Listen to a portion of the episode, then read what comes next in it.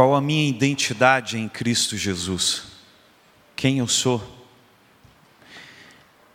Tratar de um tema conectado para multiplicar, nós devemos pensar se de fato estamos prontos. E ontem, para quem esteve junto conosco, nós falamos um pouquinho sobre essa questão da multiplicação de o que nós temos para multiplicar. Será que de fato são, são coisas boas? Será que de fato o seu padrão de amor, o seu padrão de alegria é um padrão de referência para ser multiplicado? Então, eu quero continuar com vocês nessa noite pensando sobre alguns pontos e como eu havia prometido, é, hoje eu quero contar também um pouquinho da minha história.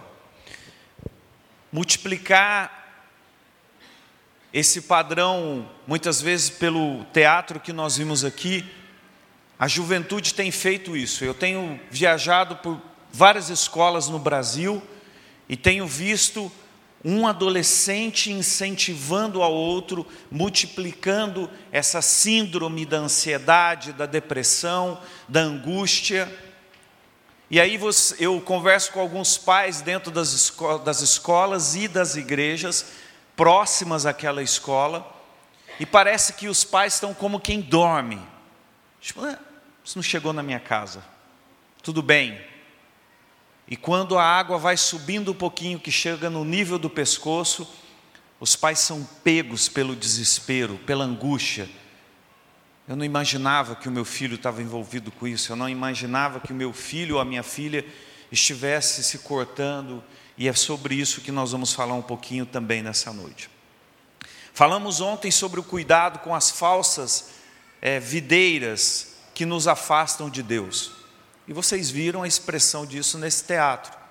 Você pode estar se rendendo aos pés do Senhor, você pode ter 10 anos, 15, 20, 30 anos de igreja e ainda não ter experimentado uma comunhão real com Deus. Porque o inimigo vive à sua volta, soprando coisas no seu ouvido, fazendo com que você viva uma vida muitas vezes miserável. Isso só quem pode dizer é você o pastor não vai chegar para você e dizer: olha, filho, o máximo que nós vamos fazer como pastores é orientar. Mas você, quando coloca a cabeça no travesseiro, sabe o tipo de vida cristã que você está levando. Então nós precisamos fazer essa análise. Janelas quebradas, e falamos ontem sobre ser difícil ver Deus através dos estilhaços da nossa vida. Alguém jogou pedra em você e hoje você está aí ferido, olhando para uma janela quebrada. Falamos sobre os girinos que não entope um cano, mas ele vira um sapo e impede o fluir das águas na sua vida. Falamos ainda sobre a paternidade, a importância da figura de um pai. Como é que nós podemos chamar Deus de pai se a nossa referência aqui na terra não anda boa? E por fim, falamos de ter raízes. Isso faz com que você suporte o inverno que vai passar. E continuar então no dia de hoje, eu quero chamar a atenção novamente para o texto de João 15, 1 a 5. Se você tiver com a sua Bíblia, pode conectá-la. Se você tiver em papel, pode abri-la. Fique à vontade. João 15, de 1 a 5.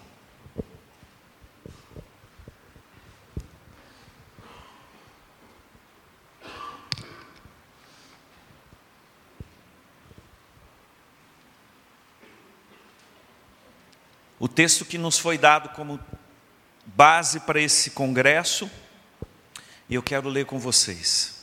Eu sou a videira verdadeira e o meu pai é o agricultor.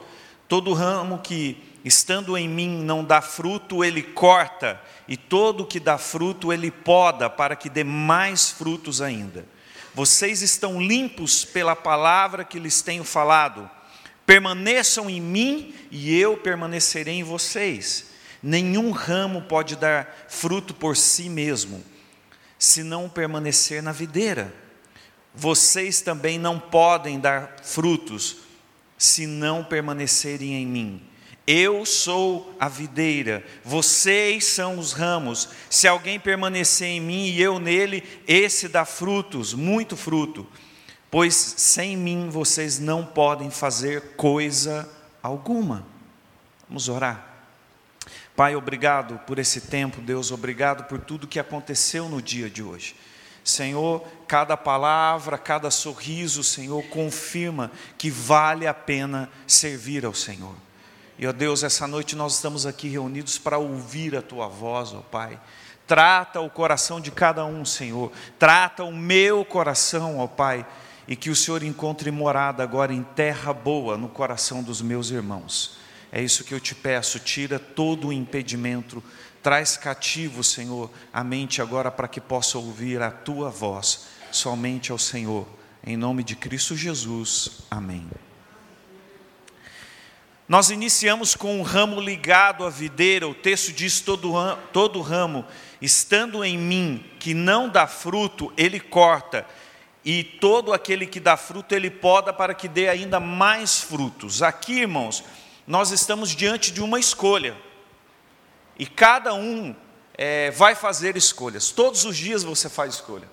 Você faz escolha do tipo de roupa que você veste, é, do tipo de comida que você quer comer.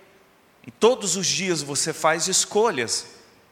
E na vida espiritual, aquilo que pode contaminar a sua vida, aquilo que pode comprometer a sua caminhada, também passa pelas escolhas. Ou você vai ser um ramo que dá fruto, ou um ramo que não dá fruto. Ponto final. E aí a grande pergunta que nós temos que fazer é se você está há tanto tempo servindo a Deus, se servir a Deus te dá alegria. Nós falamos assim: eu sirvo um Deus de alegria, eu sirvo um Deus de amor, eu sirvo um Deus de paz. E aí nós perguntamos: você tem alegria de falar desse Deus? Quantas pessoas você ganhou no último ano?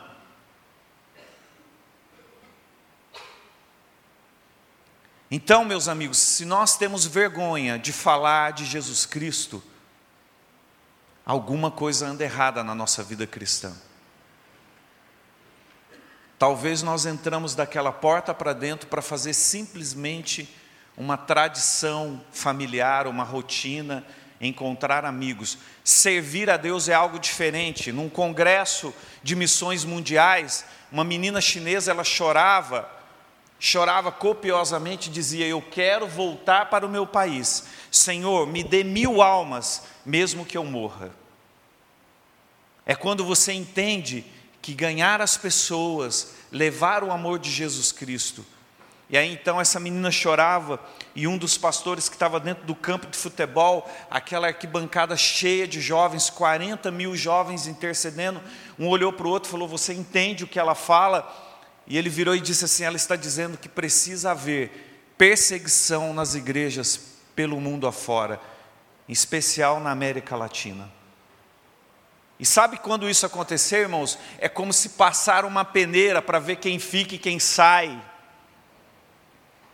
Aí aquele evangélico de carteirinha, de crachá, de bonezinho, de camiseta, de plaquinha vai sair. Porque Deus está em busca dos verdadeiros adoradores que o adore em espírito e em verdade. Isso é estar ligado a Ele. Nós vamos falar sobre esse ramo, sobre essa escolha que você vai fazer, sobre o tipo de vida que você tem vivido, ou quem você quer ser daqui para frente. O mundo é sedutor, irmãos. Eu venho do, do meio de rádio e televisão. Eu sou criado desde pequeno dentro dos estúdios de rádio e sei o quanto isso é sedutor. É um passo para você entrar e a fama subir na cabeça e você achar que você é o. Quer que eu conte uma história? Pouso Alegre, sul de Minas Gerais. E quando o orgulho faz com que você se esqueça do que Deus fez por você. E é isso que eu quero que você pense nessa noite. Todos os dias eu olho e falo: Senhor, eu não mereço, eu sei de onde o Senhor me tirou, eu sei a vida miserável que eu tinha, eu tenho que lembrar disso todos os dias. Mas uma vez nós estávamos com um programa de rádio, numa rádio bacana em Pouso Alegre, e uma audiência muito legal, e de repente eu achando que eu era a última bolacha do pacote. E aí criamos um grupo e tínhamos técnico de som e eu, audiência alta e aquela coisa toda, e aquele orgulho vai tomando conta do seu coração e você fala: Meu, eu sou o cara, bate. Mas de repente, Deus diz o seguinte: Eu acho que eu preciso falar com você. E daqui a pouquinho, no final do culto, você vai entender porque eu vou contar o meu testemunho. E agora eu estou contando do meu filho. E se ele tivesse aqui, ele estaria vestido de palhaço contando a história debaixo da minha perna como nós fazemos nos espetáculos. E aí então, eu estou lá na rádio, mais ou menos faltavam uns 15, 20 minutos para terminar o programa. O cara da central telefônica bate no aquário e olha lá dentro, e eu na mesa de som, operando e, e, e fazendo rádio. Ele diz: telefone, atende o telefone. Eu falei, cara, não vou atender o ouvinte. Chega, por hoje deu. Ó, oh, que chique, né? Vai falar comigo depois, tirar foto comigo só no final do culto, né? E aí, assim, o cara insistiu, bateu de novo no aquário e falou: Você atende o telefone? Eu falei: Não vou atender. Ponto final. Ele deu a volta, saiu, abriu o aquário, disse: Cara, eu estou falando para você atender o, seu tele, o telefone, é a sua mulher e ela quer falar com você, ela está desesperada. Eu peguei o telefone, joguei uma música no ar, a minha esposa só disse em lágrimas, chorando, disse: Volta para casa, o seu filho está morrendo. Gabriel tinha um ano e três meses de idade e estava com um quadro respiratório grave, ele não conseguia mais respirar. E a Adriana descobriu que na fraldinha saiu um palito de fósforo. E aí eu corri desesperado nos melhores médicos, fui para o doutor Jacinto e falei, cara, meu filho não pode morrer, meu filho não pode morrer. Aí ele falou assim: olha, se tinha um palito na fralda, tem outro aí dentro. E a infecção fez com que o palito travasse na garganta dele e não ia nem para cima e nem para baixo, meu filho estava morrendo sem ar. Eu não sei se vocês conseguem entender quando a Bíblia diz gemidos inexprimíveis. É quando você se sente tão envergonhado, mas tão envergonhado pela sujeira que você é, que você fala assim: Deus, eu não consigo nem falar com o Senhor. Era eu nesse dia. E aí então, caminhamos para o hospital, aquela junta médica fez vários exames no Gabriel, falou: Nós vamos ter que levar o seu filho para Belo Horizonte, que aqui em Pouso Alegre não tem recurso para tirar esse palito. E eu falei: Tá bom. Naquela noite, irmãos, foi uma noite ao lado do meu filho, chorando, e eu só sabia dizer isso a Deus: me perdoa, Senhor. Miserável homem que eu sou, só me dá mais uma chance. Senhor, me perdoa. E aí fiquei ali ao lado do meu filho. Quando deu cinco e meia, seis horas da manhã, os médicos chegaram para o próximo plantão. Estava lá o doutor Guilherme, o doutor Jacinto, chegaram perto. E aí eu peguei aquela noite, foi uma noite angustiante. Eu olhei para ele e falei: Doutor, o senhor poderia fazer mais um exame no Gabriel?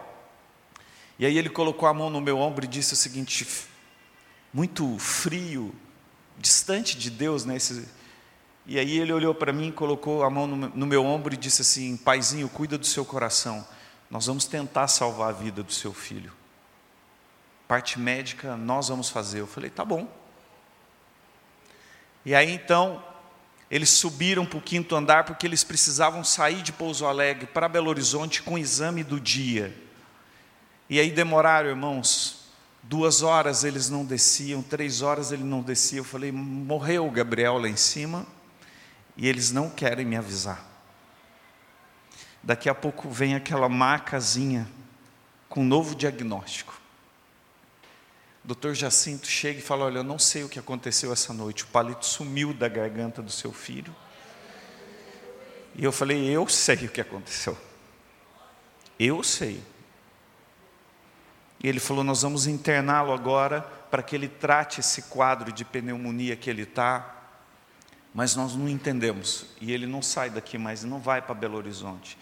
Então, irmãos, quando nós fazemos as escolhas erradas, quando esse orgulho sobe no nosso coração, isso vai nos distanciando de Deus e você já não consegue mais ter aquele amor, aquele primeiro amor. Então, o que eu estou chamando você essa noite é a entender se a sua vida não caiu no piloto automático, se você já não é um crente assim, meu, tanto faz, tanto fez. Se a sua vida anda assim, é hora de rever. Eu quero dar alguns dados antes de partir para o meu testemunho que eu tenho vivido dentro das escolas na capelania escolar no Brasil. Nós nunca ouvimos falar numa geração é, que tem sido acometida de ansiedade, transtorno de ansiedade, evoluindo para depressão. Tá? E o que, que a ansiedade desse mundo faz? Ela cega, ela cega as pessoas para que as pessoas não tomem as decisões certas. Então você vai conversar com um jovem, o jovem já não sabe mais Tipo, que rumo que eu vou tomar na vida, eu não sei o que eu vou fazer. Você conversa com jovens da igreja, inseguros, indecisos, não sabem mais o rumo que vão tomar. Estar ligado à videira é você entender e respeitar esse tempo de tratamento de Deus. A nossa ansiedade nos leva a fazer coisas improdutivas. Você sair fazendo as coisas pela loucura, o que dá na cabeça, isso é cansativo e improdutivo. Enquanto Deus está falando, descansa, deixa eu, deixa eu te ajudar. E parece muito a história de um menino americano que foi pedir carona e esse menino andava com uma mochila pesada nas costas, num sol escaldante. Esse menino pedia carona, pedia carona, e ninguém parava. Passava pela estrada e ninguém dava carona. Uma hora um senhor numa caminhonete encostou e falou assim: Menino, quer uma carona? Ele falou: Quero. E aí aquele menino entra e aí com aquela mochila pesada nas costas, ele senta mais para frente do banco e só encosta a mochila e segue a viagem. Aquilo incomodou aquele senhor. Ele disse: Menino, não estou entendendo, eu estou te dando carona pode tirar essa mochila das costas. Ele falou: Não, o senhor já está fazendo demais de me dar carona. Essa é a situação do crente que quer carregar uma carga que não é sua. É sentar domingo após domingo na igreja e Jesus falou: falar, dá para tirar essa mochila das costas? Aí você vai dizer para ele assim: não, o senhor já está fazendo demais, só de me aceitar de vir aqui na igreja. Ele falou: mas já paguei a conta, não precisa ficar carregando essa mochila dá para tirar das costas. Então, essa ansiedade que nós vivemos, eu, irmãos, eu prego a cada período, é, a cada mês eu estou em algum lugar falando em congressos de retiro de jovens e adolescentes. E eu percebo que antigamente eu, eu diria que isso era uma síndrome de adolescente de jovem, isso já invadiu a igreja. Você tem gente sentado na igreja que eu chamaria de crente girafa. O corpo está aqui dentro, a cabeça está lá fora, um pescoção, sabe? Cara, preocupado com conta que vai pagar, com a visita que vai receber. Sabe, e aí Deus está falando, meu, senta e tira a mochila, deixa eu falar com você.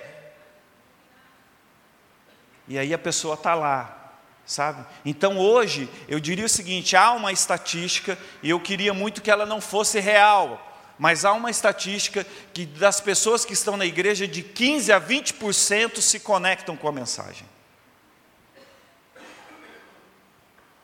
O resto faz ensaio nos bancos. Então, é para você pensar: o que, que faz com que as pessoas andem tão ansiosas? Por que, que nós não conseguimos viver em paz? Pessoas assim não multiplicam, elas não querem conexão. Você vai conversar com uma pessoa ansiosa, já viu um adolescente? Tenta tirar o celular do adolescente, como é que ele fica? Ele fica. Ele passa o dedo na onde não tem nada, né? Aí você olha para o olhinho dele e fala assim: olha para mim, conversa comigo. E ele. É, é, é, então, o que, que é isso? São pessoas que perderam o poder de relacionamento, de conexão. E aí, sabe o que, que me faz lembrar? Nós estamos falando de uma videira que tem ramos produtivos, que tem ramos frutíferos. Aí você olha para aquele ramo que está sequinho, sequinho, e ele quer ficar sozinho, ele não quer conversar com ninguém. E aí alguém chega para ele e fala assim: Ó, oh, vai ter um almoço, pastel depois do culto. Ele. Vou embora, vou embora. Não dá, gente. E aí, nós na, na capelania escolar, nós escrevemos quatro espetáculos por ano. E apresentamos numa única região ali perto de Curitiba, numa colônia alemã chamada Wittmarsum e Palmeira, nós apresentamos esse espetáculo para 12 mil crianças. Tá? Nós montamos o circo e colocamos e a, vai revezando de 400 a 500 crianças.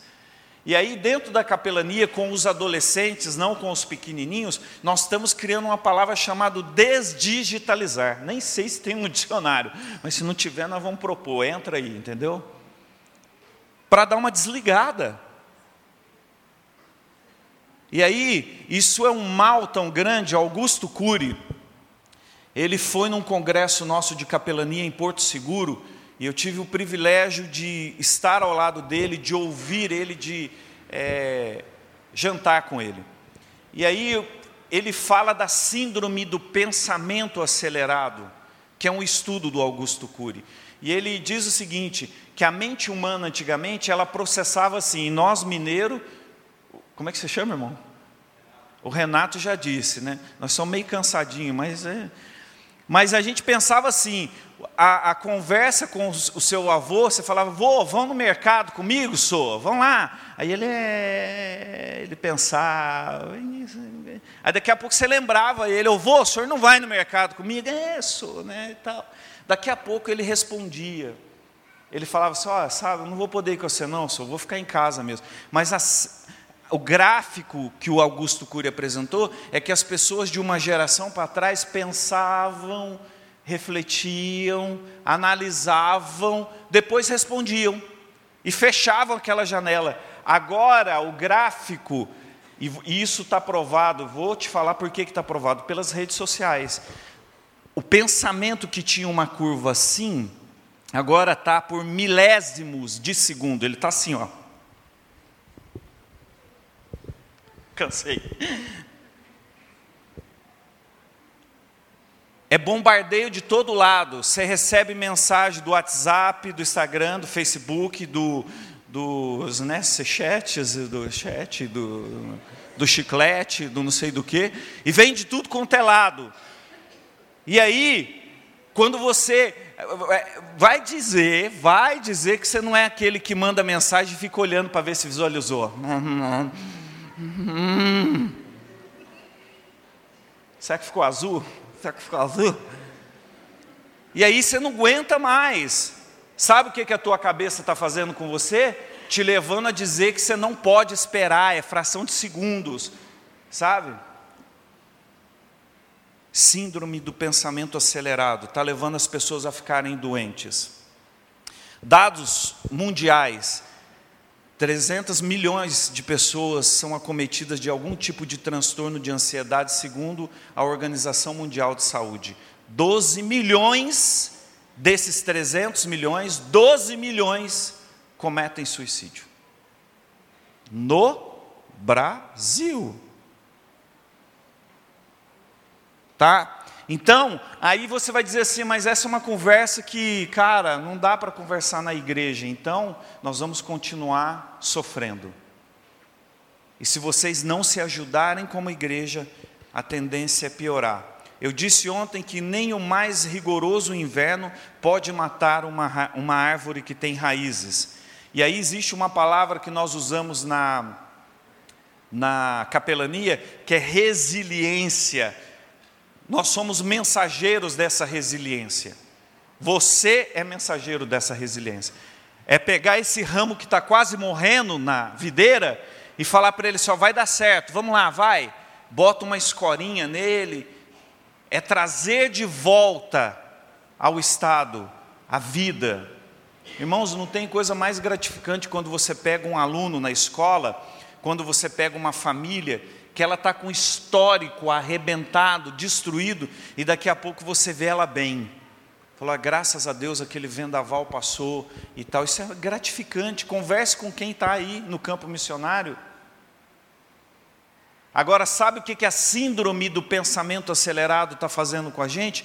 Com que a gente não se importe mais com as pessoas. É horrível você ver alguém filmando um acidente e não socorrendo a pessoa. Estou aqui no acidente, aqui, ó, o cara perdeu a cabeça e tal. E aí você fala, meu, para, só um pouquinho, e pensa nesse ramo que está morrendo. E nós estamos fazendo esse caminho. Eu falei com o pessoal hoje de manhã na sala que nós tivemos a oportunidade de compartilhar sobre uma experiência minha quando aconteceu em 5 de novembro de 2015 a tragédia de Mariana da Samarco.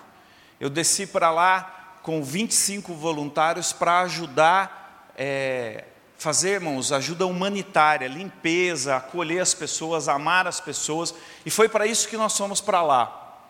E aí então, num dado momento, depois da gente ver tantas coisas, tantas tristezas, pessoas desabafando com a gente, eu decidi então dar uma saída. Eu falei para a equipe, eu falei, ó, oh, preciso dar uma respirada, cara.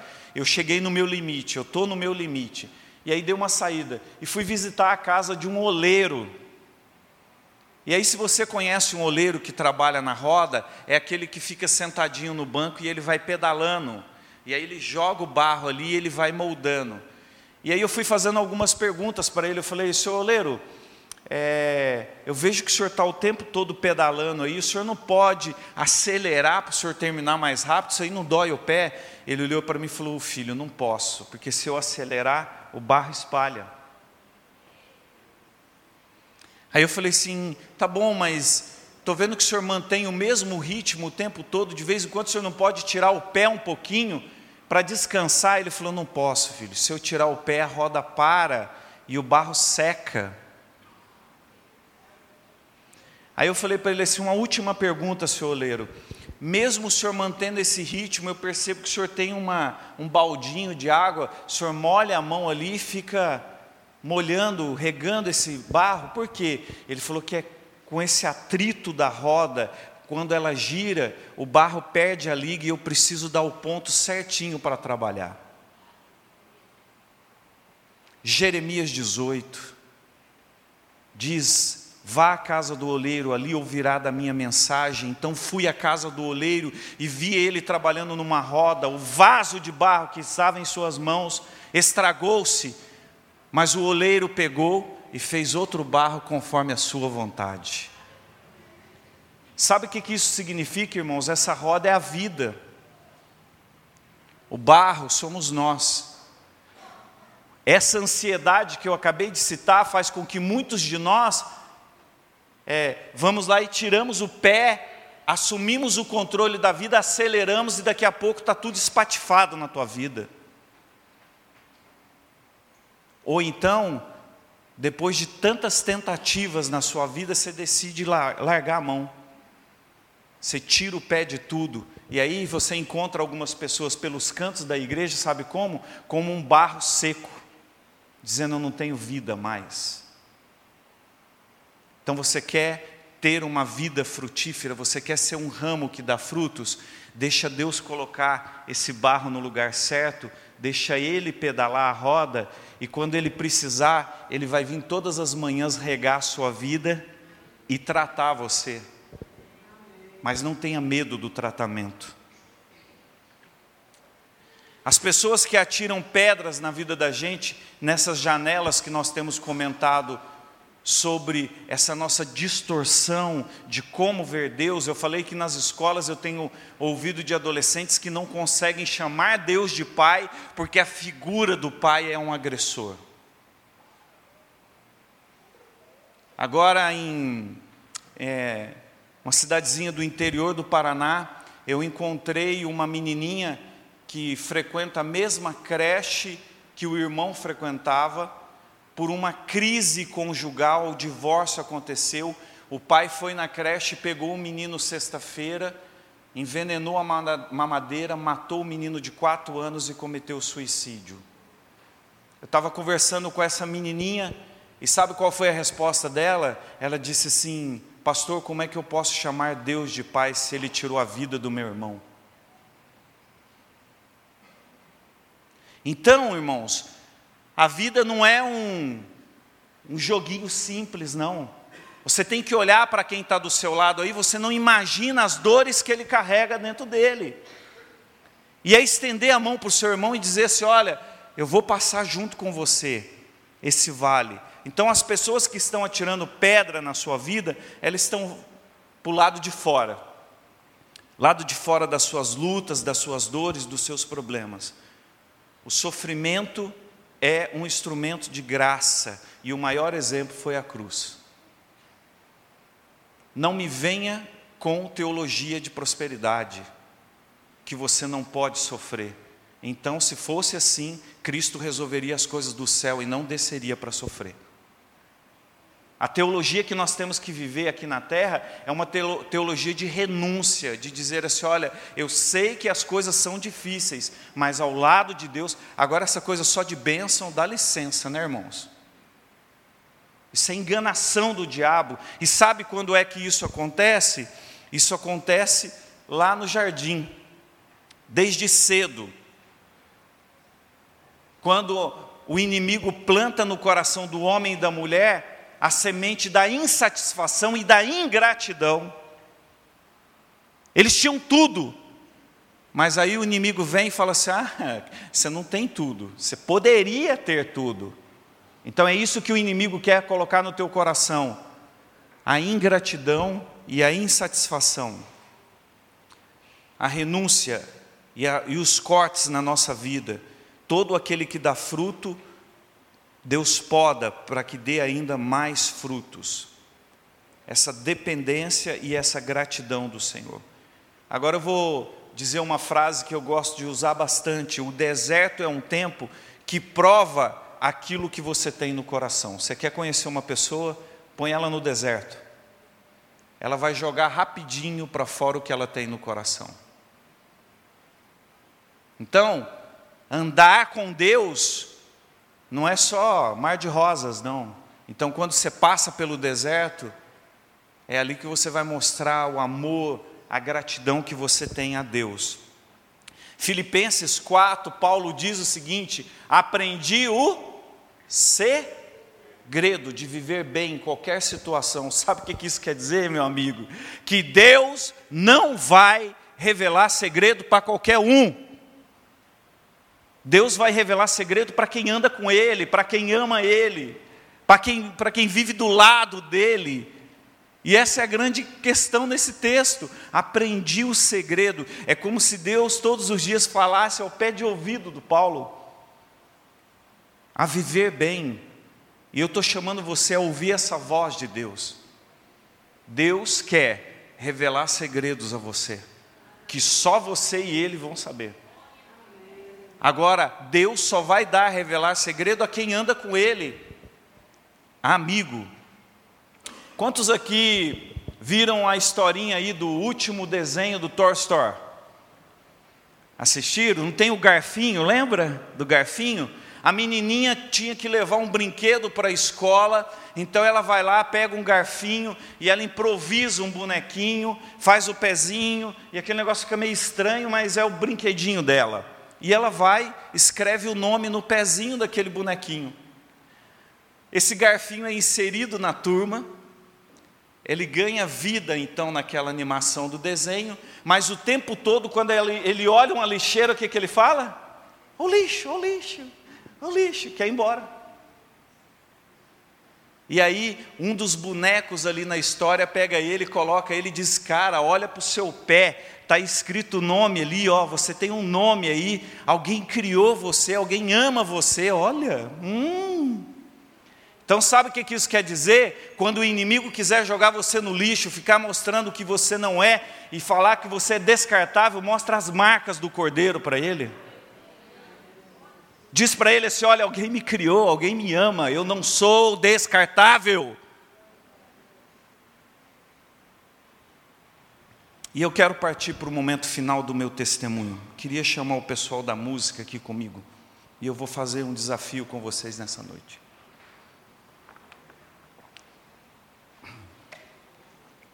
A minha história, irmãos, ela é marcada por momentos assim, de quando eu olho para trás, eu digo assim: Deus, só o Senhor mesmo para fazer essas coisas.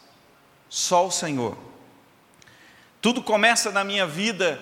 Eu nasci em Brasília, o meu pai foi para Brasília e sonhava em ser um grande empresário, um homem de sucesso. E agora eu quero que você olhe para mim aqui. Se até aqui você não ficou comigo, eu te peço só cinco minutos e eu vou terminar. Pai e mãe que está presente aqui, preste atenção na referência que você é para os seus filhos. Eu sonhava o tempo inteiro em ser igual ao meu pai. Eu olhava para o meu pai e dizia assim: Cara, eu vou ser igual ao meu pai. E o meu pai chegou em Brasília, começou a criar as suas empresas e negócios e se transformou num homem de negócio. E eu e a minha irmã, a minha irmã mais velha, eu, filho do meio.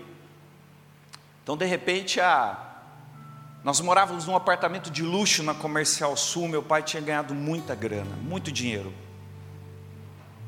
E aí, naquele momento, o que eu vi o meu pai fazer todos os dias era a barba. E eu falei assim: eu vou fazer a barba igual meu pai. Nossa, que chique. Quando eu fizer a barba, eu vou ser igual meu pai. E é olhar eu entro nos morros, nas comunidades do Rio de Janeiro, São Paulo e qualquer outra, e quando eu converso com os meninos, sabe o que, que eles falam? Ah, tio, eu quero ser igual meu pai, eu vou ser o dono do morro. Então, quando os filhos começam a projetar na sua vida, e sabe o que, que eu estou dizendo aqui? Você fala, Adriano, o que, que isso tem a ver com conexão e multiplicar? Porque os seus filhos estão olhando para você e vão ser aquilo que você é. Se você é um crente de fé, você vai dar a semente de fé. Se você é alguém que despreza a Deus, os seus filhos vão desprezar a Deus. E aí então eu começo a olhar para o meu pai e falo, cara, eu vou fazer a barba igual meu pai. Só que naquela época, no final dos anos 70, era aquela gilete que você colocava em cima, você fechava e tinha um espumador que você usava. E aí eu, um dia empregada com a minha irmã na cozinha, ela foi e me deixou na banheirinha lá, e ela falou assim: ó, daqui a pouquinho eu volto, Adriano, para te pegar, e nós vamos papar junto. Estou terminando o papai. Eu falei, ah, beleza. Aí eu olhei em cima da pia, falei, tinha tudo. Meu pai tinha feito a barba, estava tudo lá. Eu falei, é hoje. É. Fui, empurrei a porta do banheiro devagarzinho, escalei o vaso sanitário, saí da banheirinha, estava todo molhado, subi na pia. E aí peguei aquela gilete que o meu pai fazia barba e comecei a espumar com aquele espumador o rosto, igual ele fazia. Tchá, pus na orelha, em tudo quanto é lugar, no olho. E aí eu falei, agora eu tenho que fazer a barba. E aí fui, coloquei a gilete e puxei. Vá. E aí eu falei, eu quero ver como é que está ficando. Então eu fui Cheguei bem pertinho assim do espelho, levantei o pezinho, coloquei a gilete aqui, levei, meu pé escorregou dentro da cuba do banheiro, e eu fui com a cabeça no vaso sanitário, a gilete estourou dentro da minha garganta. E aí fiquei desenganado ali, caído dentro daquele banheiro. A empregada abriu as, e olhou aquela cena e falou: Meu Deus, o que está acontecendo? E gritava na janela: Socorro, socorro. E aí daqui a pouco localizaram meu pai em uma das empresas dele. E o meu pai começou a me levar para os melhores hospitais de Brasília. Eu tive um traumatismo. Eles extraíram de dentro da, da minha garganta um pedaço da gilete e estancaram o corte. E aí eles estavam correndo atrás para não dar o, o prejuízo no traumatismo na cabeça. E aí todos os hospitais que eu passava, saindo de um especialista e indo para outro, o meu pai dizia assim: quanto custa trazer o meu filho de volta? Então agora eu chego no ponto que eu queria falar. Nem todo o dinheiro que você ganhou na vida vai trazer quem você ama de volta. Você pode acumular tesouros na terra, mas se não for Deus, você vai ver as pessoas morrer ao seu lado. E aí então, num dos últimos hospitais, eles chamam meu pai e a minha mãe no naquela antessala ali no hall do hospital e diz: "Ó, oh, desliga os aparelhos, que se esse menino viver, ele não vai andar, não vai falar. Toda a parte cognitiva dele foi comprometida pelo traumatismo." E aí minha mãe disse o seguinte: "Eu não vou desistir do meu filho." Eu não sei, querido, em que lugar você entrou essa noite aqui, qual era o diagnóstico que deram para a sua vida, qual é a ferida que está aberta, ardendo aí dentro. Mas eu vou dizer uma coisa: existe alguém chorando por você e dizendo: Eu não vou desistir. E a minha mãe não era uma mulher crente, não era uma mulher de oração, pelo contrário, a minha mãe frequentava os terreiros de Umbanda. E aí eu falei, isso é um grande milagre, cara. A minha vida era para dar tudo errado. Três meses depois eles entregam um menino estranho para o meu pai e para minha mãe e diz o seguinte: leva porque nós não temos mais nada para fazer com esse menino. Meu pai volta para o interior de Minas Gerais para Pouso Alegre, se afunda no alcoolismo e eu passo a viver uma vida miserável todos os anos. E olha, quando eu é, recebi o chamado para ir para a escola, era o lugar que eu mais odiava na minha vida, onde eu passei todas, só dentro da escola eu tentei três vezes o suicídio. Eu andava estranho, eu tive dislexia, disgrafia e descalculia. Eu não sabia ler, eu não sabia escrever. Eu era humilhado pelas pessoas. Eu voltava para casa e dizia para minha mãe: Eu nunca mais quero entrar naquele lugar. Então Deus diz assim: agora que você não tem nada, eu posso fazer. Agora chegou no ponto que eu queria.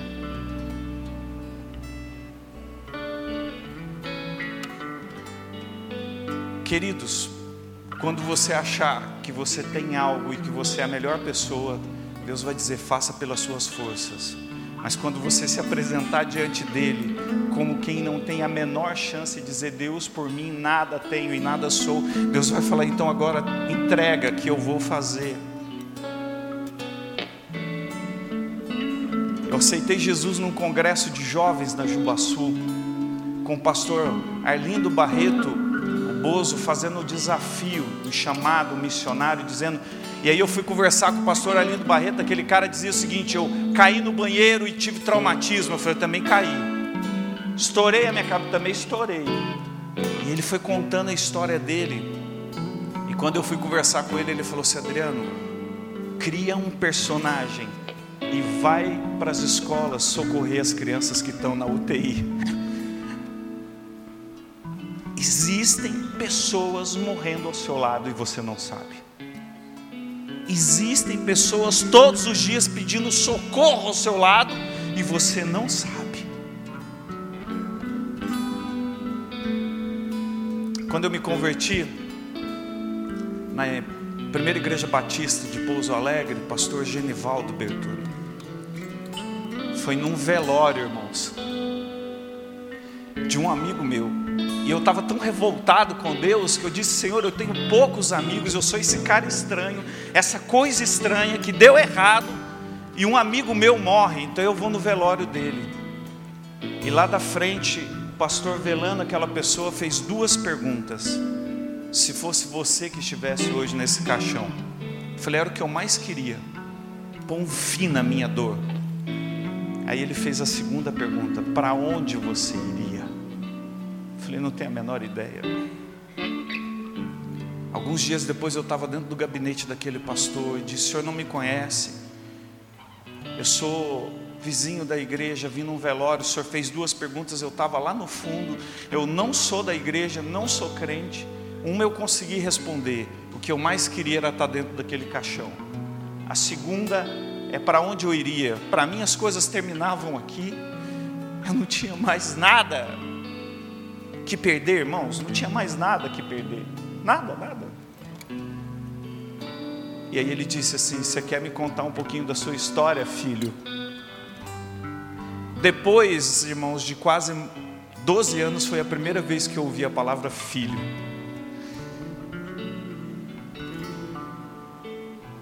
Ele me abraçou e disse: Me conta um pouco da sua história. E eu joguei para fora. E ele disse assim: Você quer se ver livre desse jugo de morte que está sobre a sua vida? Eu falei: O que eu mais quero? Ele falou: Entrega os teus dias ao Senhor, confia nele e o mais ele fará. E eu falei para ele: Como é que eu faço isso? Ele falou: Ajoelha aqui comigo. E oramos naquele lugar, irmãos. Eu saí pelas ruazinhas de Pouso Alegre como quem andava nas nuvens. Eu, ah, eu quero viver, eu quero viver, eu quero viver. Cheguei em casa, eu pulava de alegria. O meu irmão mais novo, que vivia grudado em mim, dizia: Cedriano, o que, que aconteceu com você? Eu falei: Eu quero viver, cara. Eu encontrei alguém e eu quero viver. Quando a minha mãe chegou do trabalho, eu fui contar para ela. Eu falei assim: Mãe, a senhora tem que entender um negócio. Eu encontrei alguém e tal. E comecei, a minha mãe achando que era mulher. E eu falei assim: Essa pessoa me ama, ela quer, me quer bem, eu quero viver agora, mãe e tal. Quando eu falei que era Jesus, irmãos, aquela mulher de terreiro olhou para mim, foi no meu guarda-roupa, juntou todas as minhas roupas, jogou dentro de um saco e disse: some de casa. 15 anos de idade. Ela disse: Eu não quero mais te ver.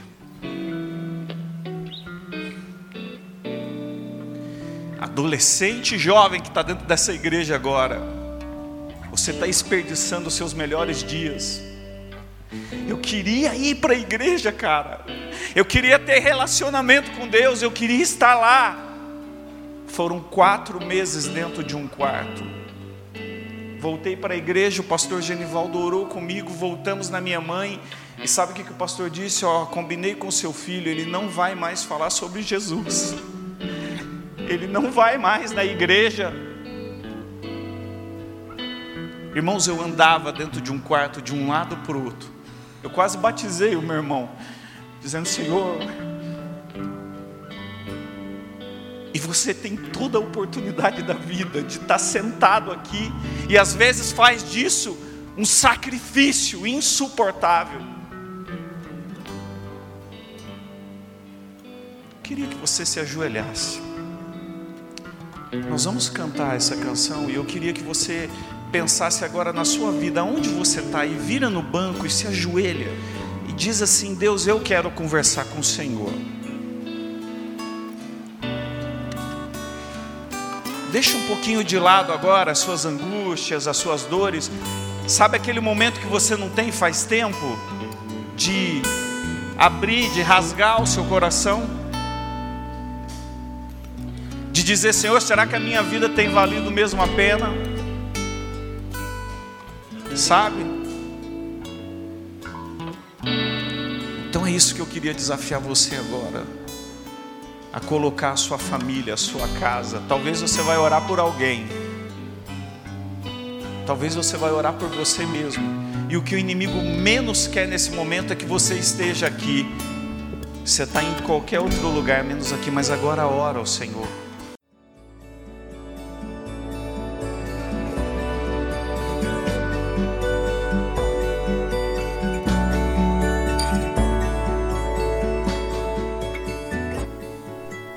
Igreja Batista do Bom Retiro tem plena convicção de que a palavra de Deus é poder para salvar e transformar vidas. Nosso desejo é que essa mensagem tenha alcançado seu coração. Para saber mais sobre quem somos e em quem acreditamos, acesse ibbrpatinga.com.br.